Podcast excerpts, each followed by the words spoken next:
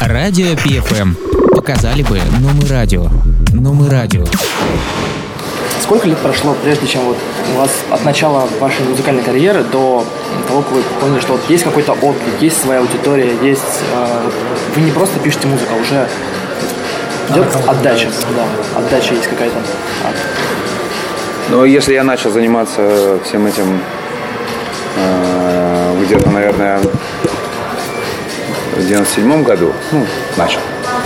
И э, в 2004 году был впервые проведен, не было контакта, не было никаких соцсетей, соответственно, э, обратный э, какое-то мнение людей можно было понять только либо там по телефонным звонкам, которые проходили там в рамках радио Рекорд, э, писали письма, чаще из тюрем, Да.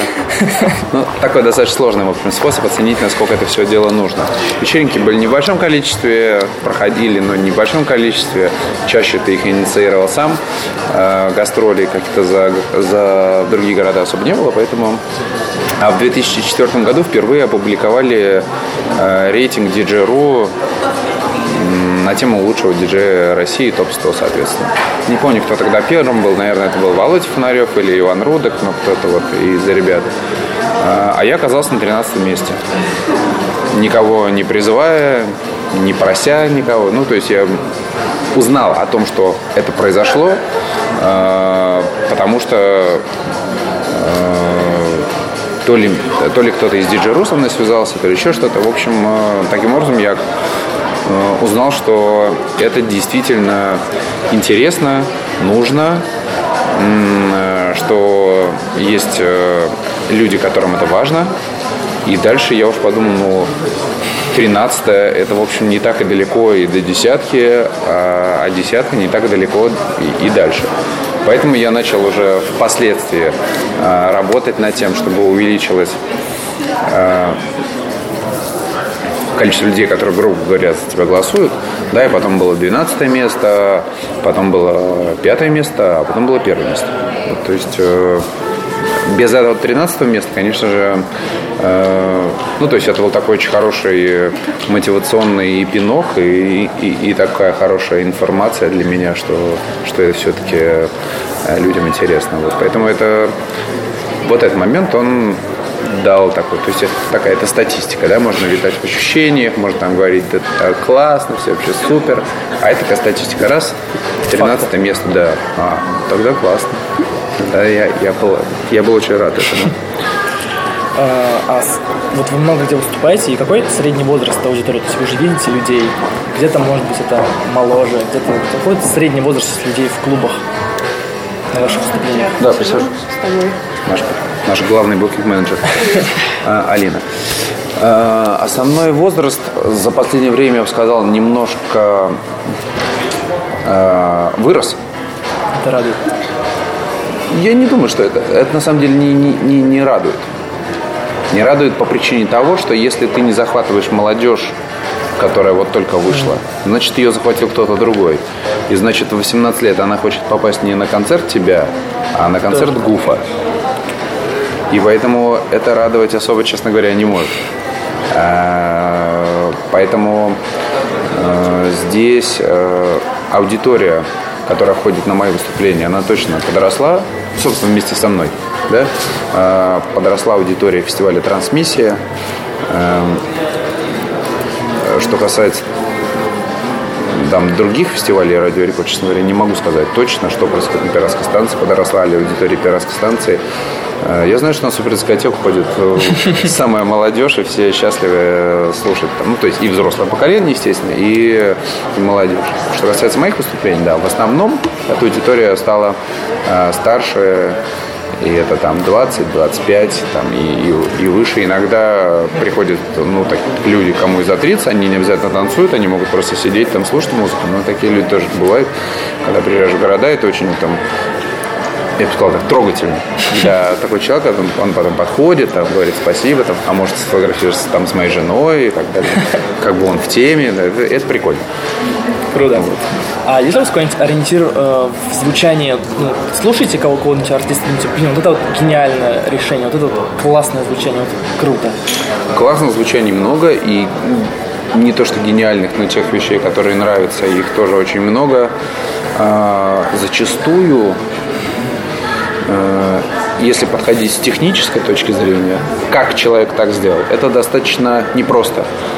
если у тебя есть цель повторить вот именно э, какую-то классную фишку, которой там раньше, предположим, не было.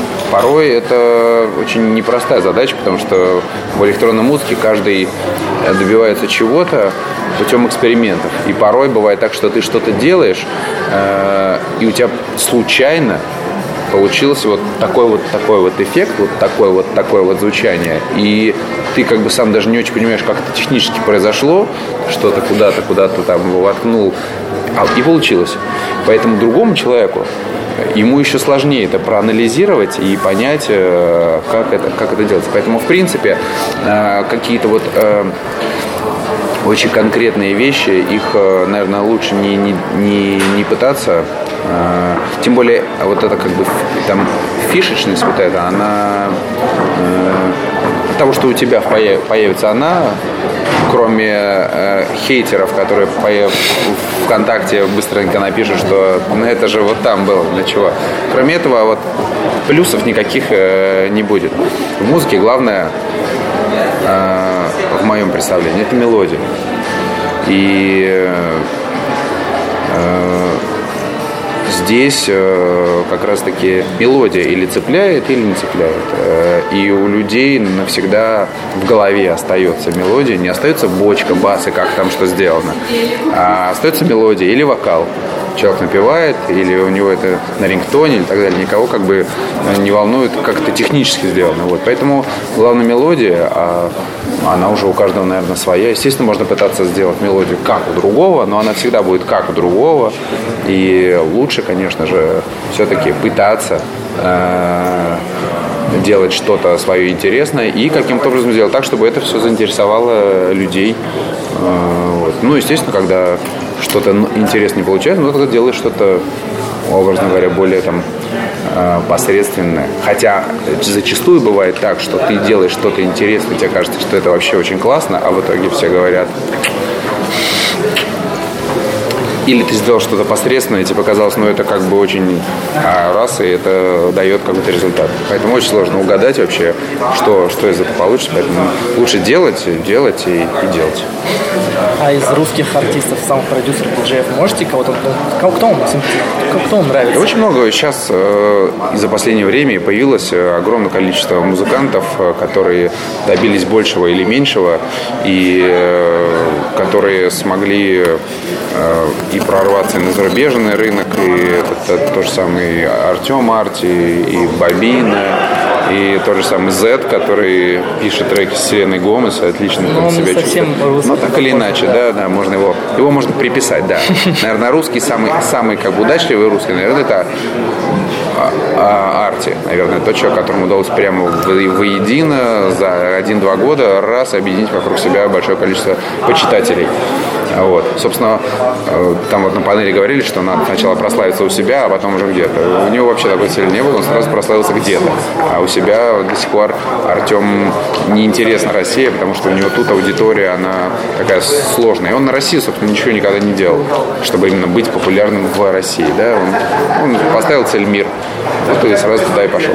А, музыкантов, я говорю, которые пишут, их очень много. Зачастую я играю музыку у себя в радиошоу, а потом мне пишут ребята, что спасибо большое, что поддержал. А я смотрю на имя, это там Иван Скворцов, и я думаю, господи, кто, у меня нет в плейлисте такого человека. Я пытаюсь понять, что же это был за человек. Иду на его страничку ВКонтакте, смотрю, как у него название проекта, а оказывается, это ты.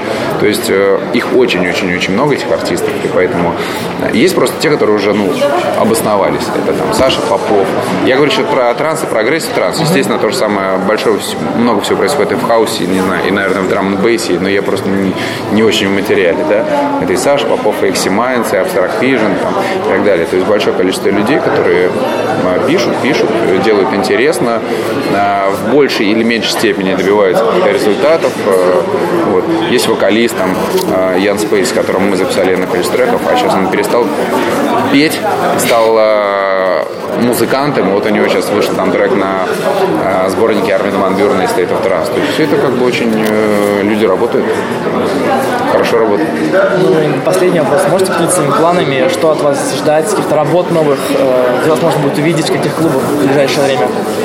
Что касается меня и работ, то сейчас у меня немножко такой интересный период, потому что я начинаю э, пробовать э, делать треки с российскими артистами. Э, это для каждого музыканта интересный и порой сложный период, потому что он э, непонятно чем закончится.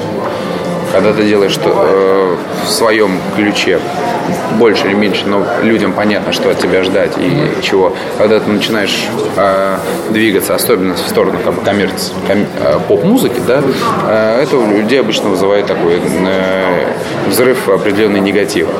Э, вот, поэтому тут э, вот важно э, вот этот момент пережить и, э, и сделать трек, за который и не стыдно, и не говорить, что это какая-то там дешевая попса или так далее, да, но при этом э, какой-то интересный. Я сейчас э, доделываю трек для сериала «Молодежка», например. Да. В третьем сезоне, э, по идее, должен быть трек с группой «Интонация». Э, Какой-то одной серии или это как саундтрек? нет, у них, у них э, обычно трек, он идет на протяжении всего сериала, звучит в определенные моменты. Грустное, значит, надо сейчас грустно. У них есть два грустных трека, два веселых, два радостных, два динамичных. Вот они их засовывают. Если вы посмотрите сериал «Молодежка», буквально 3-4 серии, там, понятно будет, что всего там 7 песен, они звучат там, там, там, там, там, там. Все. Вот, поэтому я думаю, что это будет примерно в таком ключе. Говорить, как точно будет, но это все равно всегда зависит от режиссера, который все это дело делает. Но так или иначе. Вот. У меня сейчас э, заканчивается трек с певицей, э, э, с Максим. Вот. Э, Поэтому я вот сейчас начал работать. Как, куда это пойдет и во что это выльется, мне сложно сказать. А, Естественно, я параллельно э, делаю и треки э, в более классическом моем звучании, да, там э, клуб, более клубный, так можно сказать. И они регулярно э, выходят. И я вот все жду, когда меня трек с Поло Ван Дайком выйдет. И это дело пока отнесли на вторую половину 2015 года. Ну, я, я не могу влиять на Пола Ван Дайка, э, поэтому они могут влиять. Мы спрашиваем, они отвечают. Вот. Хотя это тянется уже полтора года, даже больше, наверное. Вот. Поэтому много. Вот сейчас э, выходит трек с Сарой Шилдс, э, потом будет выходить композиция Джан Джонсон. Э, Сара Шилдс молодая певица, Джан Джонсон более опытная. У нее как раз были трек- треки с Ван Дайком, с э, Кинфольдом и еще Тиеста не помню, но она очень много делала композиций, поэтому такая опытная, интересная певица. Вот. Поэтому много работы сейчас, достаточно количество. Вот. И я вот говорю, я начал э, пробовать э,